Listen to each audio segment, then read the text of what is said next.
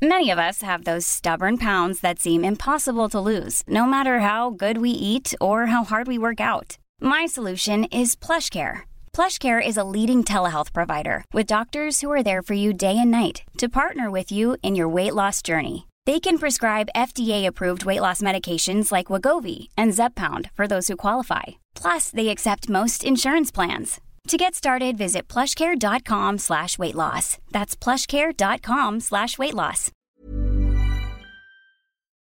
Porque el mundo actual no se entendería sin la economía y los negocios.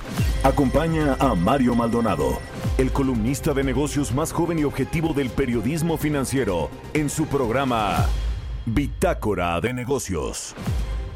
Who needs to go to sleep when I got you next to me?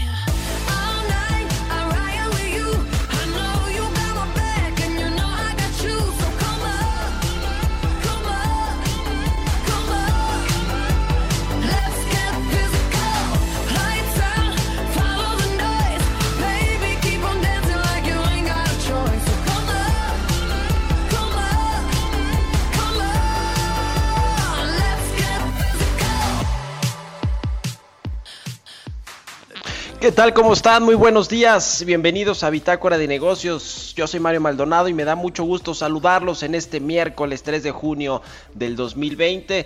Me da gusto saludar a quienes nos escuchan en la Ciudad de México por la 98.5 de FM, desde donde estamos transmitiendo en vivo por las frecuencias de El Heraldo Radio. También a nuestros amigos de Guadalajara, Jalisco nos escuchamos allá por la 100.3 de FM y en Monterrey, Nuevo León por la 90.1 de FM.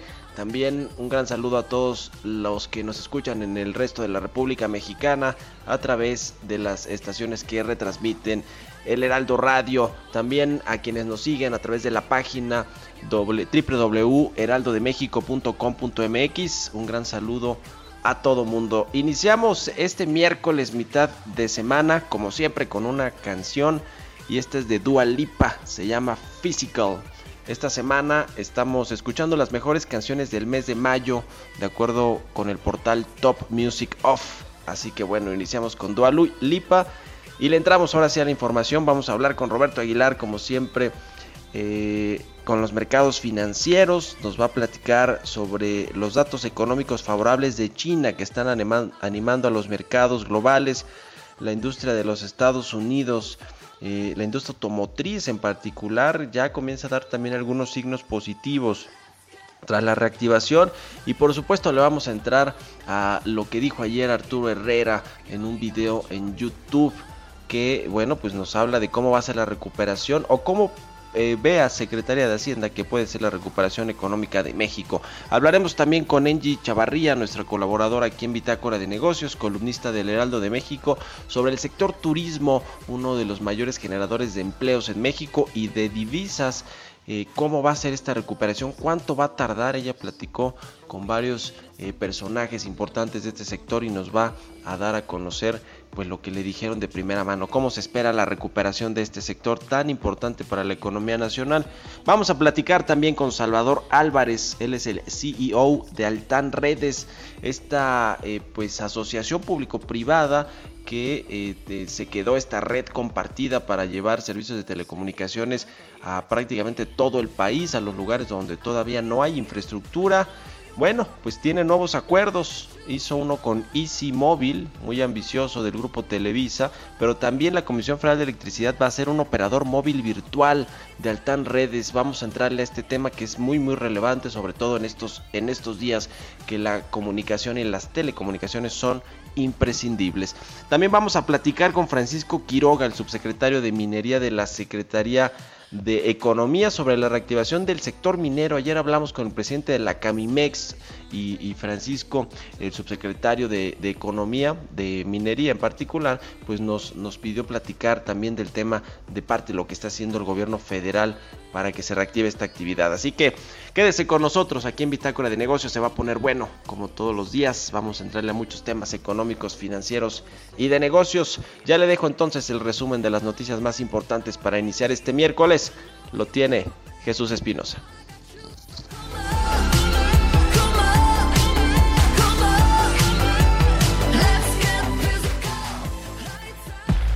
El resumen. JP Morgan y Barclays pagarán 20 millones 700 mil dólares para saldar reclamos en la Corte Federal de Manhattan de que sus filiales mexicanas conspiraron con otros bancos para manipular 119 mil millones de dólares en el mercado de bonos del gobierno mexicano. Arturo Herrera, secretario de Hacienda, afirmó que la recuperación esperada para la economía del país es de una forma de V, pero asimétrica, lo que se pudiera graficar como una palomita. Probablemente lo que nosotros vamos a ver es una, recuperación rápida pero asimétrica. Eh, es decir, va a ser importante pero no va a ser a la misma velocidad que cayó. Hay gente que para tratar de ilustrar esto se refiere no a una V asimétrica, sino una especie como de palomita o como el signo de la marca de unos tenis. La Cámara Nacional de la Industria de Transformación solicitó apoyos para las micro, pequeñas y medianas empresas que requieren financiamiento para subsistir. Pidió que se establezcan tasas de interés bajas, con trámites sencillos y pagaderos de 1 a 3 años, con un periodo de gracia que permita empezar a pagar a partir del mes de octubre. De acuerdo con el reciente informe de TMF Group, detrás de Canadá y Reino Unido, México se ubicó como el tercer país donde las empresas estadounidenses planean invertir en los próximos 3 a 5 años después del COVID. La Secretaría de Comunicaciones y Transportes pone a disposición la guía de ciberseguridad para las micro pequeñas y medianas empresas para el uso de redes y dispositivos de telecomunicaciones en apoyo al teletrabajo. Se encuentra disponible en su página www.gov.mx diagonal SCT. Cuauhtémoc Rivera, presidente de la Asociación Nacional de Pequeños Comerciantes, consideró que con la regularización del suministro de cerveza se acaba el mercado negro y la especulación en los precios del producto que llegaron a triplicarse, al tiempo que los comerciantes verán un incremento en sus ventas de hasta un 40%. Bitácora de negocios. El editorial.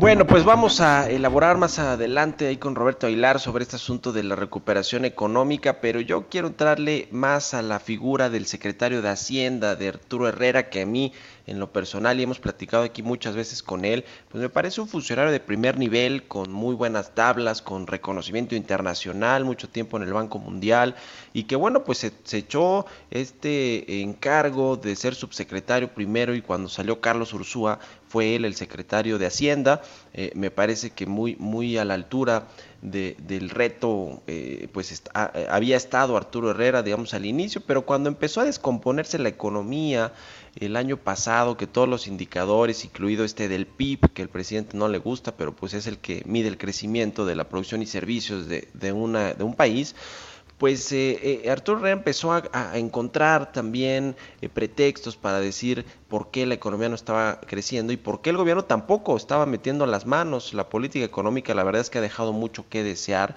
Yo recuerdo cuando a finales del año pasado Arturo Herrera hablaba de estos chalecos antibalas, así los definía él, eh, se refería a esta línea del crédito, de crédito flexible del Fondo Monetario Internacional por 75 mil millones de dólares, los fondos de, eh, ingres, de, ingresos presupuestarios que se tienen pues para eh, cuando hay una crisis, una falta de recursos por parte del gobierno, pues estos se activan. El gobierno lo usó, por cierto, el año pasado la mitad de lo que había en este fondo de, de pues de ingresos presupuestarios y bueno, pues no, había, no hubo una crisis, pero usó la mitad. El rollo y el tema es que ahora cuando sí hay crisis, ni la línea de crédito flexible, ni el resto de este fondo eh, eh, extraordinario para enfrentar crisis o, grandes recesiones se ha utilizado. Y el, y el secretario de Hacienda decía que este, este tipo de fondos de estabilización, pues se utilizaban precisamente cuando venía una recesión fuerte, cuando venía una crisis y además de todo habló de que uno de los usos de estos fondos cuando venía una recesión económica era para seguros de desempleo, para apoyar a quienes se quedan sin empleos. Bueno, no hemos visto nada de eso y la gran pregunta es por qué si Arturo Herrera a finales del año pasado decía que estos eran los chalecos antibalas de México, ¿por qué no los ha usado? Bueno, yo no encuentro otra explicación más que el presidente quiere dejar eh, pues eh, a, la mayoría de los mexicanos a su suerte, a que se rasquen con sus uñas en esta crisis, porque no ha movido prácticamente un dedo para ayudar más allá de estos créditos de 25 mil pesos a los micronegocios que no han sido demandados porque son inservibles. Menos del 20% de los créditos que puso a disposición de los micronegocios los han demandado pues porque son créditos, van a pagar tasa de interés y además pues 25 mil pesos la verdad es que no sirven para casi nada. Entonces aquí lo que yo me pregunto y ahí escribo yo en mi columna del Universal es que Arturo Herrera, un funcionario de los que yo creo todavía son sensatos en el gabinete presidencial, pues que no termine con un, como un Hugo López Gatel, el subsecretario de Salud, quien pasó de ser pues un subsecretario con buenas tablas, que, muy bien preparado, estudió en el extranjero, con credibilidad, a ser a uno que ya no tiene mucha credibilidad, al menos a los ojos de quienes son rigurosos con el uso de datos, ya sabemos todo este asunto de, la, de, aplanar la curva y el subregistro escandaloso de fallecimientos y demás, pues bueno, ya no tiene mucha credibilidad, aunque tiene algo de popularidad impulsado por, artificialmente digo yo, por el presidente López Obrador. Ojalá que Arturo Herrera dé claridad a la recuperación y más allá de la recuperación de forma de palomita, pues que el gobierno ponga a hacerse lo que tiene que hacer para evitar que haya una recuperación en U, es decir, un estancamiento muy largo de esta recesión. Son las 6 con 12 minutos, vámonos con los mercados ahora sí. Mercados bursátiles. Roberto Aguilar ya está en la línea telefónica como todos los días tempranito. Mi querido Robert, ¿cómo estás? Buenos días. ¿Qué tal, Mario? ¿Cómo estás? Muy buenos días, me da mucho gusto saludarte. Fíjate que una noticia importante que se está dando en estos momentos es que ya llegaron a un acuerdo justamente Arabia Saudita y Rusia, Rusia que no pertenece a la OPEP, y alcanzaron este acuerdo provisional para prolongar un mes más los actuales recortes en la producción del petróleo, al tiempo que dicen van a aumentar la presión sobre los países que no cumplen con las normas para profundizar justamente los recortes a la producción. Estas versiones habían circulado desde hace varios días y desde ayer incluso apoyaron a los precios que superaron los 40 dólares. La mezcla mexicana ayer cerró en 32.4 y bueno, también otro factor que está impulsando el precio de los petróleos es que la demanda de China por petróleo ya se está recuperando prácticamente al 90% de lo que estaba previo a la pandemia sin duda otro factor que ayuda y un anuncio también importante que tiene que ver con esta situación del dinamismo económico global es que España dice que quiere reabrir el turismo el 22 de junio, el país más visitado del mundo, sin duda también un efecto positivo. Déjame también comentarte que las bolsas asiáticas tocaron su mejor, mejor nivel en tres meses, esto ah, justo ante el relajamiento de restricciones sociales en más países, las expectativas de mayores planes de apoyo gubernamental en diversas naciones y los datos económicos de China que en conjunto superaron las preocupaciones del desempeño del coronavirus y la ola de protestas en Estados Unidos. Anoche, Mario, 80 ciudades aplicaron el toque de queda y 26 estados activaron la Guardia Nacional. Y bueno, a pesar de eso, los futuros de Estados Unidos también están positivos, verdes días, como dirían algunos analistas. En mayo, el sector de servicios de China volvió a crecer por primera vez desde enero. Este es un factor muy importante. El regreso eh, a la expansión de dicho sector, que es importante, un importante generador de empleo, representa aproximadamente 60% de la economía, fue impulsado por un fuerte aumento en los nuevos negocios nacionales, aunque los pedidos de exportación cayeron por cuarto mes consecutivo y los indicadores de empleo también continuaron contrayéndose, aunque un ritmo mucho más lento. Ayer te comentaba que varias automotrices reportaron ventas mayores a, los, a las esperadas durante mayo en Estados Unidos y las empresas anunciaron que van a operar en el verano, que es un periodo cuando generalmente no trabajan, pero bueno, pues ahora ha cambiado justamente el calendario justamente para reabastecer inventarios gracias a este repunte de la demanda. Compañías como Toyota, Hyundai y General Motors que reportaron sus ventas en mayo dijeron que ya vieron señales de una recuperación de la demanda de los consumidores. El sondeo justamente de consumidores que hace la Universidad de Michigan que he seguido muy de cerca por este sector, mostró que 64% de los consultados en este mes pasado, Mario, declaró que era un buen momento para comprar un auto. Y hoy había que corregir, justamente porque ayer decía que se van a dar los datos de las ventas de los autos nuevos en México. Bueno, pues ese dato se acaba de dar a conocer hoy, Mario, y bueno, pues también no tenemos muy buenas noticias. Estamos viendo justamente una caída importante de los niveles y aunque, fíjate que en abril se vendieron 34.903, ya para mayo 42.028, bueno, hay un dato ahí que está creciendo, sin embargo, lo vemos en tasas anuales, pues sí seguimos en una caída bastante, bastante pronunciada de la venta de autos nuevos. Dato interesante también, Mario, anoche Cemex eh, dijo que fijó el precio, es decir, la tasa que va a pagar por una emisión de, de bonos por mil millones de dólares, Mario, que vencen en el 2027. Eh, la compañía dijo que los bonos van a pagar intereses semestrales a una tasa anual de 7.37 con vencimientos el 5 de junio del 2027. Bueno, pues me puse a revisar algunas de las operaciones en los recientes días de otras compañías, no necesariamente que compiten con Cemex, otras internacionales de Estados Unidos, y hay algunos casos, Mario, que están pagando una tasa como del 2% o incluso menor, o sea, ve el costo que está o que le implicará justamente a Cemex pues hacerse de recursos en los mercados financieros internacionales.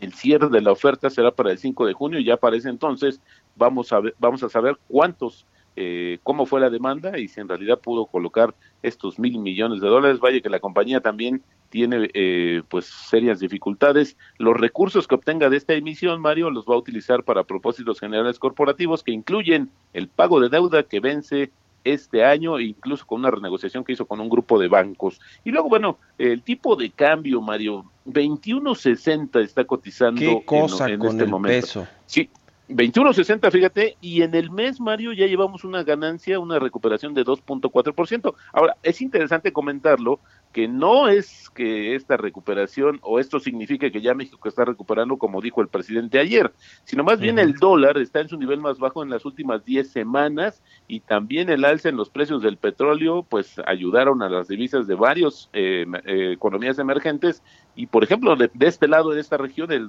el real brasileño fue el que encabezó también la recuperación, después le siguió el peso colombiano. Así es que no es una cuestión exclusiva, insisto, es una tendencia global de lo que está pasando. Además, el mundo pues más animado por las señales de recuperación. Y bueno, pues también comentar al final este tema de nuestro secretario de Hacienda, de esta recuperación económica del país, que dará una forma de palomita, es decir, el logo de, este, de esta marca Nike. Y en esto, pues es importante también comentarlo, porque pues pareciera que también hay otras hay otras marcas que no que no se parecen en esto y la verdad es que todavía es bastante eh, optimista diría yo demasiado optimista hablar de esta recuperación cuando ni siquiera creo hemos tocado fondo porque esto será en el segundo trimestre del año eh, justamente estaríamos viendo unas tasas muy importantes de caída, pero bueno, pues la verdad es que sí, como comentabas en tu editorial, pues le falta todavía ya confianza en las palabras y las expectativas que tiene el secretario de Hacienda, que había que decir, Mario, también hace relativamente poco tiempo,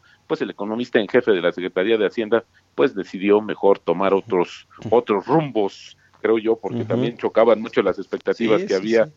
Eh, del mercado, justamente con las que tienen las autoridades en este país, Mario. Y lo verdad, la verdad es que yo veo ya una, una especie de, incluso ahí con el propio Gerardo Esquivel, ¿eh? en una entrevista que dio hace unos días, pues hablando ahí de que los eh, analistas, los cazabolseros, los bancos de inversión están probablemente exagerando en el pesimismo con México, o sea, como que ya ese discurso, híjole, ya me pone en el lado López Gateliano, por eso escribía yo hoy esto. Oye, de bote pronto, así en 30 segunditos, mi Robert, el hecho de que el peso ahora sí esté eh, fortaleciéndose respecto al dólar, ¿nos conviene o no en un momento en el que pues, las exportaciones son un motor de crecimiento de México y cuando se deprecia el, el, el, dólar, pues eh, obtienen menos lana, ¿no? Los que venden productos al exterior. Claro, yo creo que en el sentido de esta situación de las exportaciones y la reestructura de las cadenas productivas que se espera justamente a partir de la pandemia, pues el hecho de que tengamos un dólar un, un tipo de cambio que no sea lo suficientemente atractivo para reactivar las exportaciones, creo que ese es un punto en contra de la economía mexicana. Estamos dependiendo de lo que sucede en Estados Unidos y si no somos capaces de ofrecerle productos a una mejor tasa de cambio, es decir, a, a, un, a un tipo de cambio mucho más atractivo, pues habrá otros países que sí lo harán. El tema es que hoy esta uh -huh. reactivación sí deberíamos de verla en ese sentido. La parte buena es que esto nos baja algunos costos, sobre todo los energéticos, que compensarían el alza reciente de los precios del petróleo, pero creo que en términos sí. de comercio internacional este nivel de tipo de cambio no le conviene sencillamente a México. Y hoy nada más, Mario, te aviso que justamente Gerardo Esquivel va a estar en, un, en una teleconferencia con JP Morgan a ver qué dice sobre el Híjole. tema de esta exageración de los analistas. Bueno, pues ahí estaremos pendientes. Gracias, Roberto. Buenos días. Al contrario, muy buenos días. Roberto Aguilar, sígalo Roberto AH en Twitter. Vámonos con otra cosa. Mario Maldonado en Bitácora de Negocios. Angie Chavarría está en la línea telefónica como todos los eh, días aquí, como todos los miércoles. Mi querida Angie, ¿cómo estás? Muy buenos días, me da gusto saludarte. Hola Mario, ¿qué tal? Muy buenos días, muy buenos días a todos. Pues bueno, vamos a platicar sobre el tema turismo. El turismo en México es una fuente de ingresos muy importante. Está dentro de las tres primeras eh, fuentes eh, pues de lo que vive realmente el país. Y fíjate que es un sector eh, tan importante que genera cuatro millones de empleos. Y pues bueno, ahora que el presidente Andrés Manuel López Obrador ha anunciado que a través de sus proyectos eh, de construcción como Dos Bocas y el Tren Maya va a generar al menos en el Tren Maya 800 eh, eh, 800 mil empleos, pues bueno, eh, de los al menos dos millones de empleos formales que se han perdido, pues está un poco dudoso este este lado y sobre todo lo comparamos con el tema de turismo, porque bueno, si bien una persona que hoy es camarista, eh, pues no va a cambiar su rubro a ser a un maestro de obras o a un albañil, sino que pues finalmente se va a encontrar desempleado hasta que este sector arranque nuevamente. Pero fíjate que platicamos con eh, gente del sector y pues bueno, hasta ahora nos han dicho que ellos llevan en la cuenta 550 mil empleos perdidos. El 20% está en Quintana Roo. Y, eh, y pues los agarró mal parados porque para empezar tenían el tema ya del sargazo, la inseguridad que llevan más de 20 años, eh, que pues sigue generando retos, ¿no? La promoción que en este caso el gobierno federal pues les quitó, por lo menos para promocionar destinos en otras partes del mundo, y pues bueno, de esa manera ha sido muy difícil jalar eh, pues hacia adelante con el tema del turismo, ¿no? Además de que el manejo de la crisis en el sector pues fue mucho más complejo. ¿Qué, qué fenómeno estamos viendo? Eh, Mario, estamos viendo incluso que se están abaratando muchos destinos que para muchos mexicanos resultan muy caros. Estoy hablando de Quintana Roo, Los Cabos, eh, Puerto Peñasco, y pues bueno, para, para este sector dice que sí es un gran riesgo lo que, lo que podamos vivir, porque para las personas que viven de esto, pues finalmente van a ver una merma de sus ingresos arriba del 75%, o sea que, que es, es importante, ¿no? Y también, pues bueno, eh, otra de las cuestiones eh, que me pareció relevante es que la recuperación va a ser demasiado lenta ni siquiera, como lo ha mencionado el secretario de Hacienda en algunas notas periodísticas, que pues bueno, esta recuperación dice que va a ser asimétrica, eh, pues no, para el sector va a tomar 70 meses. Eh, tan solo dice que para ellos, pues en diciembre medianamente podrán haber recuperado entre un 25 y 45% del mercado apenas internacional. ¿Pero a qué costo? a un costo básicamente hasta 70% más barato de lo que estaba promocionándose cada destino, ¿no? Pues sí. Pues hoy la preocupación es que, eh, pues bueno, este golpe fue mucho más grande que cuando fue eh, la, pandemia del H1N1. Sí. Y pues bueno, hoy vamos a tener una mayor eh, pérdida y están en riesgo 4 millones de empleos. Muchas gracias, Angie Chavarría. Rapidísimo, tus redes sociales. Mis redes sociales, por favor, eh, escríbeme a través de Twitter, arroba o a través de Instagram, arroba. Pues ahí está, muy buenos días. Vamos a hacer una pausa rapidísimo. Regresamos con más aquí a Bitácora de Negocios. Estamos de vuelta en Bitácora de Negocios con Mario Maldonado.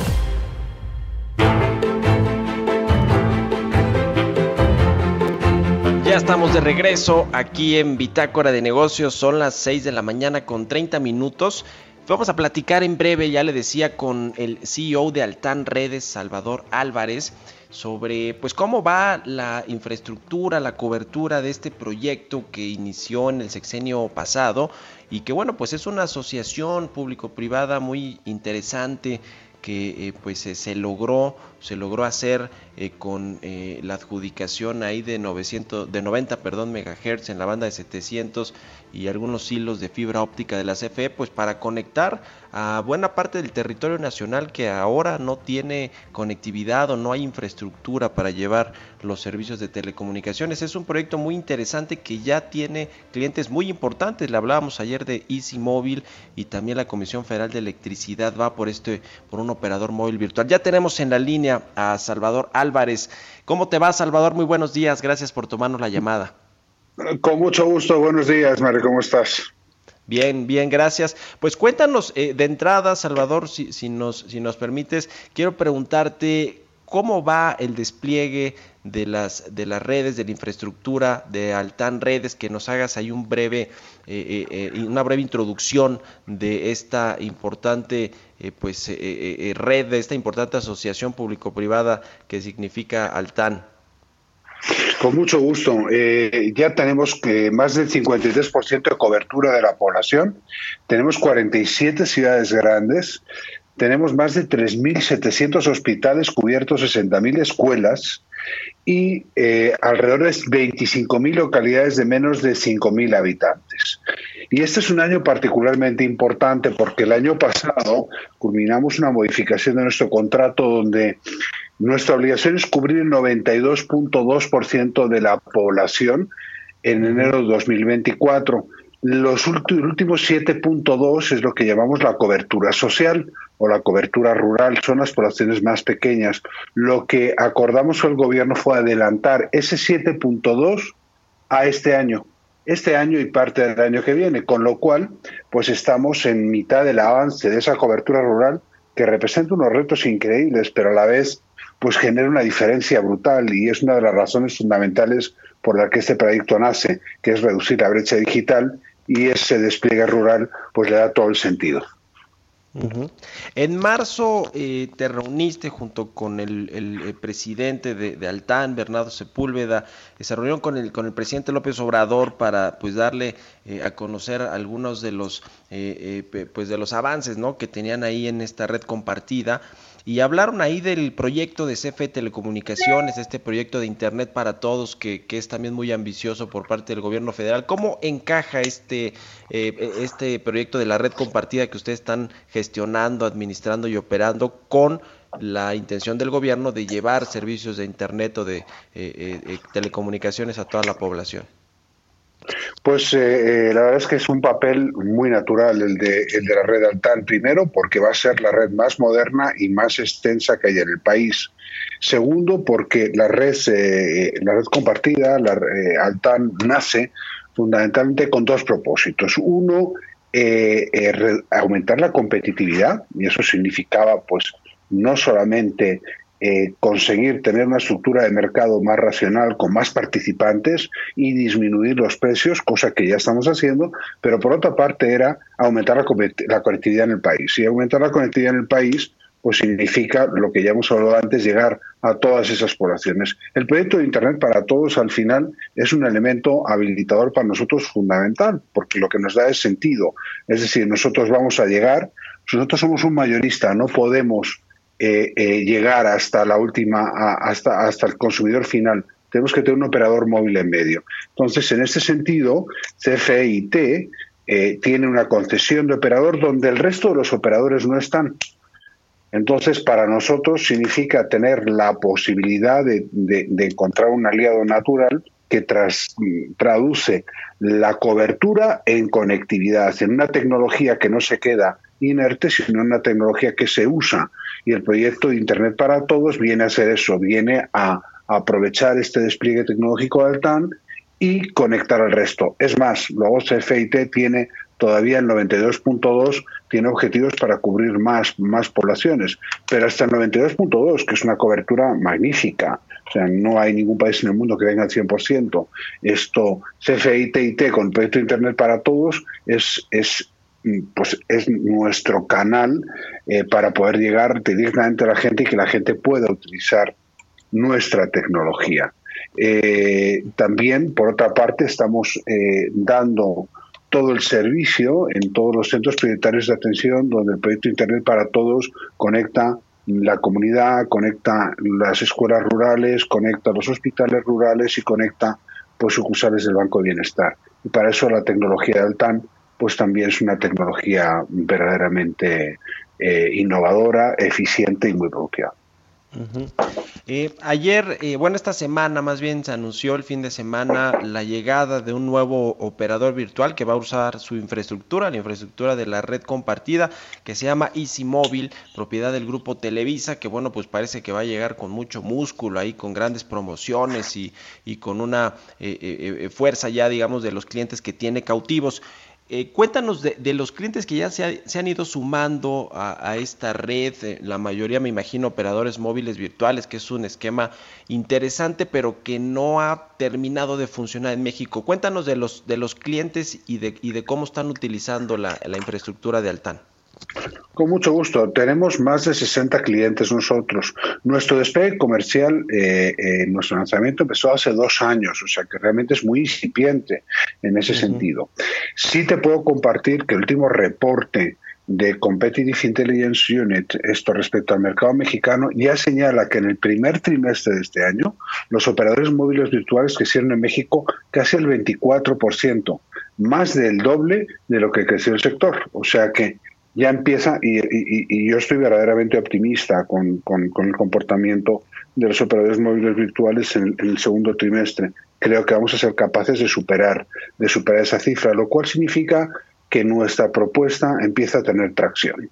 Eh, no funcionaba pues porque no había suficientes, no se daban las condiciones económicas y no había una red neutral, una red no discriminativa, una red mayorista, porque al final nosotros pues somos mayoristas, jamás vamos a competir con los operadores móviles porque no podemos por concesión.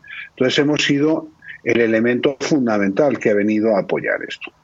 Tenemos, hemos firmado hace muy poquito con Grupo Walmart. Mi grupo Walmart esto es uno de los grupos más importantes del país.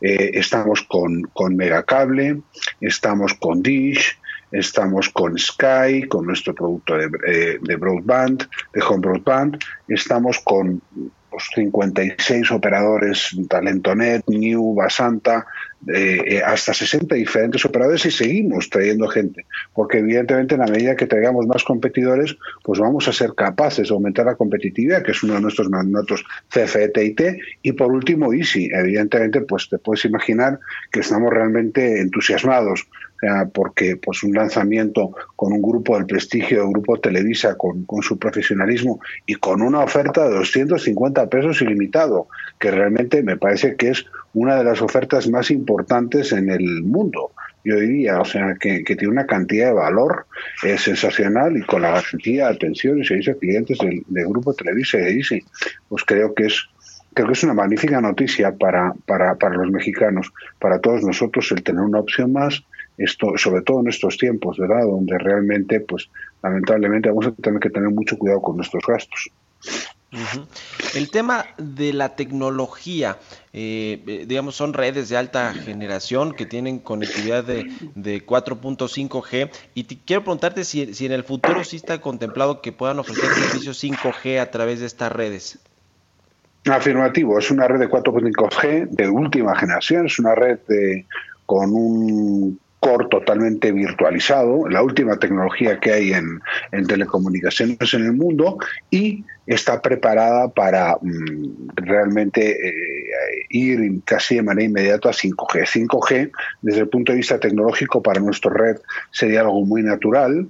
Otra cosa es desde el punto de vista económico. Realmente, pues el problema que está teniendo 5G para implantarse es que pues todavía tiene unos costos caros, tanto desde el punto de vista de la tecnología como del ecosistema de aparatos para conectarse y evidentemente que encontrar una justificación económica para ello. Pero nosotros estamos mm, listos para 5G y muy pronto vamos a empezar a, hablar de 5G porque porque vamos estamos planteando esto ya empezar algún piloto para para probar la tecnología en el país y para ver si animamos a gente que, que lo pueda necesitar y que esté dispuesta esto a que a que empecemos con esta tecnología. Eh, finalmente quiero preguntarte sobre el operador móvil virtual de la CFE, ¿cómo eh, se, va a lanzar a través de CFE Telecomunicaciones o tiene que ver con este programa de Internet para Todos o cómo es, digamos, esa eh, alianza que están haciendo con la CFE o, ese interés que tienen ellos de subirse a la red? No, CFE, esto, Internet para Todos, es un programa, uno de los programas prioritarios del gobierno y tiene esto como empresa, es una empresa paraestatal y tiene una concesión para comercializar donde no existan otros esto, comercializadores de telecomunicaciones. O sea, tiene un rol fundamentalmente social y evidentemente pues es muy difícil encontrar interés comercial en poblaciones pequeñas y, para eso nace CFE Telecom, Internet para Todos, con el objeto de facilitar llevar esa, eh, lo, decía al principio de la entrevista, traducir esa cobertura de conectividad, hacer que toda esta tecnología sirva y eh, eh, evidentemente pues ese es, ese es su rol, es un operador móvil virtual que va a llevar servicios de telecomunicaciones a donde el resto de los operadores no van. Es decir, ambientes muy rurales, ultra rurales, y es más, más allá del 92.2, donde nosotros ni siquiera nosotros vamos a llegar, seguramente CFE, Telecom, eh, Internet para Todos va a llegar con cobertura, cobertura adicional, con un carácter absolutamente social, ¿no? Y, bueno, pues ese es su fin político y eso es para, que, para lo que ellos nacieron. Bien, pues entonces va en tiempo y forma el despliegue de la infraestructura y, la conectividad de, las, de los municipios, localidades, ciudades que, que tienen contemplados en su plan original. En tiempo y forma. Esto en enero del 2024 tenemos que terminar nuestro despliegue. Estamos pasando el despliegue más complejo porque evidentemente los primeros porcentajes son más sencillos porque vas a zonas urbanas donde con una antena, con un sitio eres capaz de cubrir esto a, mucha más población. Ahora ya es un verdadero reto el, tipo de cobertura que estamos haciendo, donde estamos llegando a localidades verdaderamente pequeñas pero pues, pues muy contentos y muy entusiasmados porque, porque evidentemente pues eh, ves cómo haces la diferencia a gente que no tenía la oportunidad de, conectarse y bueno pues eh, de alguna manera pues eh, reflejamos el compromiso con la conectividad de México esto con, con este tipo de con este tipo de despliegue pues muy interesante, Salvador Álvarez, CEO de Altán Redes. Muchas gracias por haber tomado nuestra entrevista y muy buenos días. Con muchísimo gusto, ¿eh? que tengas muy buenos días y un, saludo a tu auditorio. Igualmente, hasta luego. Son las 6 con 43 minutos de la mañana. Vámonos a otra cosa. Historias empresariales. Bueno, pues los cines son eh, algunos de los negocios más afectados por este cierre de las actividades económicas, por este confinamiento, autoconfinamiento de los mexicanos y en general en el mundo, pero no se nos había ocurrido que el autocinema pues es una de las opciones ante pues la imposibilidad de ir todavía a una sala de cine a disfrutar una película. Así que bueno, pues hay una empresa que en México es importante, particularmente aquí en la ciudad, Autocinema Coyote, que reabre sus puertas, pues porque son en los coches, pero ¿qué va a pasar con Cinépolis, con Cinemex, con todas estas grandotas? De todo esto nos platica Giovanna Torres en la siguiente cápsula.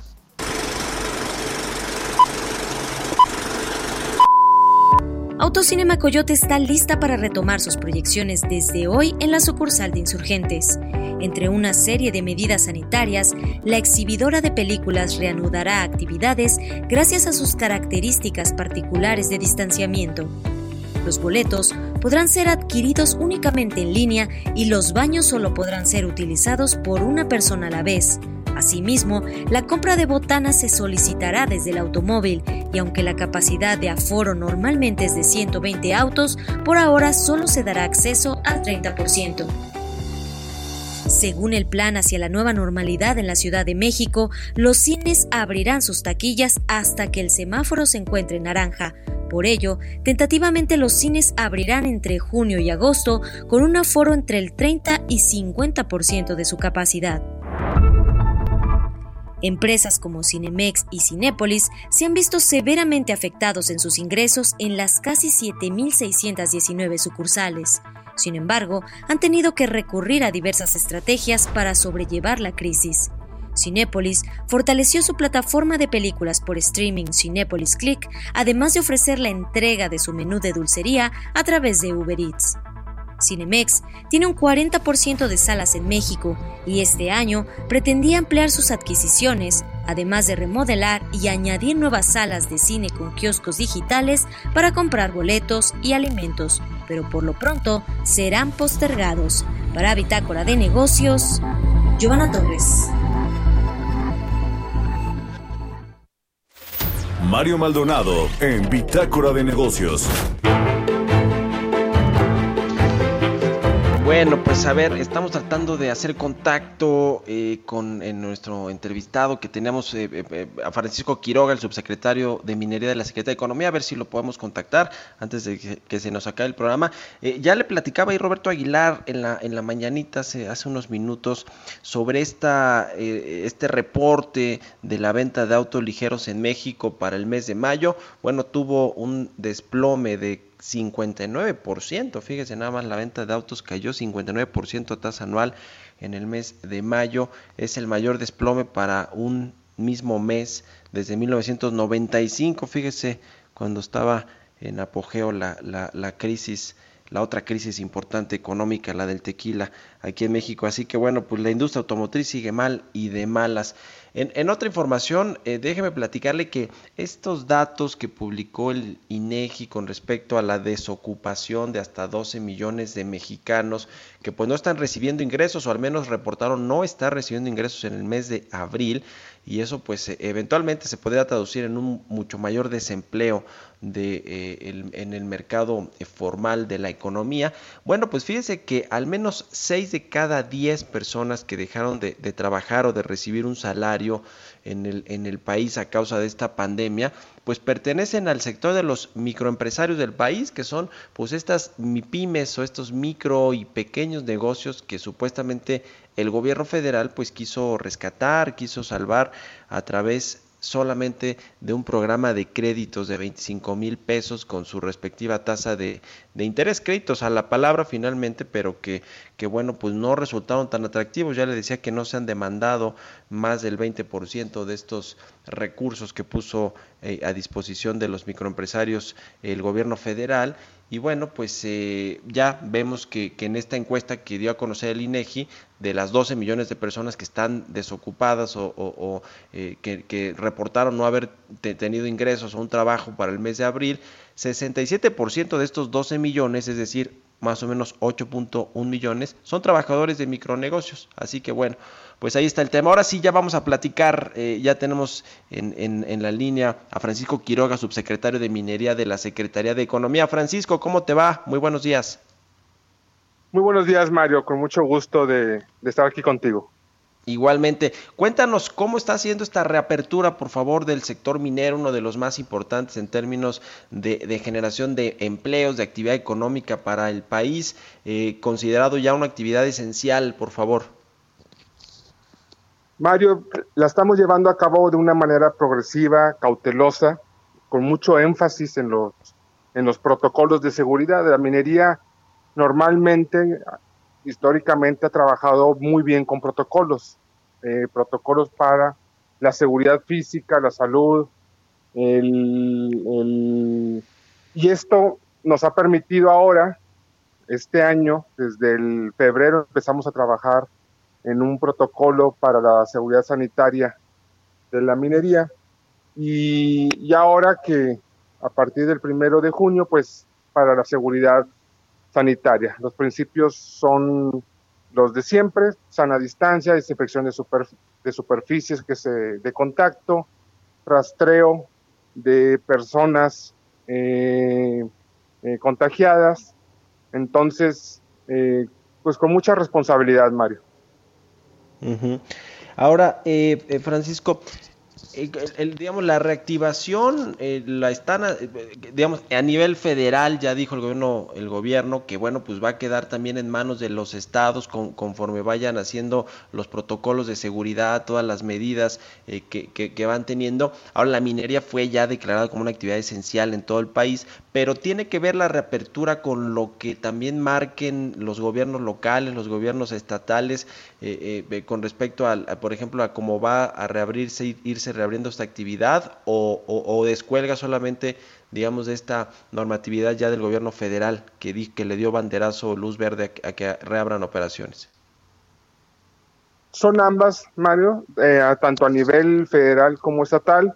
Sin embargo, eh, hemos estado trabajando muy de cerca con los gobernadores. Eh, hemos en diferentes entidades mineras hemos firmado compromisos públicos de la minería con, con los estados, gobierno de los estados, acerca de cómo se va a llevar este, este, esta reactivación. Hay un consenso de que la minería es un eslabón muy importante de diferentes cadenas, que la minería eh, tiene un gran impacto económico y social en algunas comunidades. Hay que recordar que se lleva a cabo normalmente en comunidades remotas que tienen pocas alternativas eh, económicas en, esas comunidades y, que por lo tanto eh, tienen un gran impacto, un gran impacto local. Te puedo decir, en, las comunidades mineras, más de la mitad eh, dependen sustancialmente para dar los servicios básicos como recolección de basura,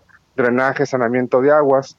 Y en esta pandemia, el 82% eh, han dependido sustancialmente para hacer frente a la pandemia, en insumos médicos, en capacidad hospitalaria, capacitación, eh, concientización del, de la población. Entonces, eh, la minería ha tomado un papel muy importante como parte de la solución de los esfuerzos que están haciendo para enfrentar la pandemia y hay un reconocimiento a los diferentes niveles, tanto federal, estatal como municipal. Yo la, la semana pasada eh, estuve haciendo un, unas visitas a diferentes, a diferentes minas y me dio mucho gusto ver eh, no nada más lo que se estaba haciendo, que eso de alguna, de alguna manera ya lo habíamos definido cuando se hizo el protocolo, cuando las empresas hicieron sus planes de trabajo, cuando lo revisamos, todo el diálogo que hizo, sino cómo se está haciendo. Y la manera en que se está haciendo es conjuntamente con las autoridades locales, con los sindicatos, con los presidentes municipales. Entonces creo que es una gran oportunidad que, estamos, que tenemos en este momento y que la estamos tomando.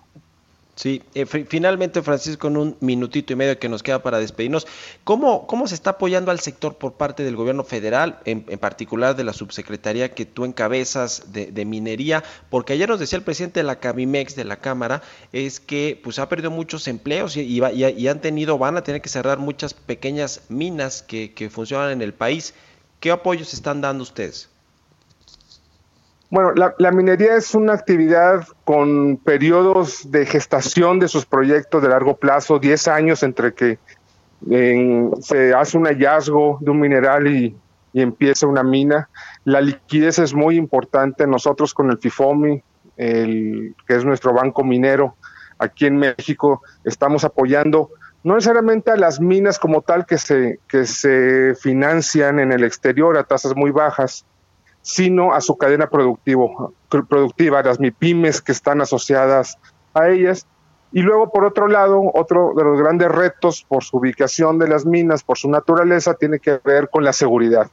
Hemos estado trabajando con la Secretaría de Seguridad Pública, con el secretario Alfonso Durazo, se estableció la mesa de seguridad minera hace un par de semanas y hemos estado trabajando también con los gobernadores para alimentar esta mesa. La idea es atender causas atender causas primeras, eh, eh, eh, prevenir, disuadir, desarticular las cadenas delincuenciales que afectan a México y también a la minería. Ok, pues estaremos muy pendientes de estos avances. Te agradezco mucho, Francisco Quiroga, subsecretario de Minería de la Secretaría de Economía, que nos hayas tomado la llamada. Buenos días.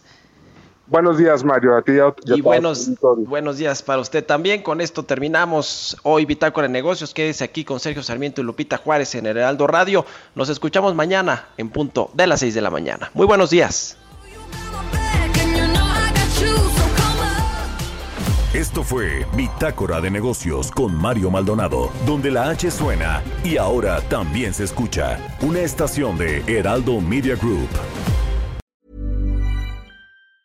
Planning for your next trip? Elevate your travel style with Quince. Quince has all the jet setting essentials you'll want for your next getaway, like European linen, premium luggage options, buttery soft Italian leather bags, and so much more. And is all priced at 50 to 80% less than similar brands. Plus, Quince only works with factories that use safe and ethical manufacturing practices. Pack your bags with high-quality essentials you'll be wearing for vacations to come with Quince. Go to quince.com slash pack for free shipping and 365-day returns.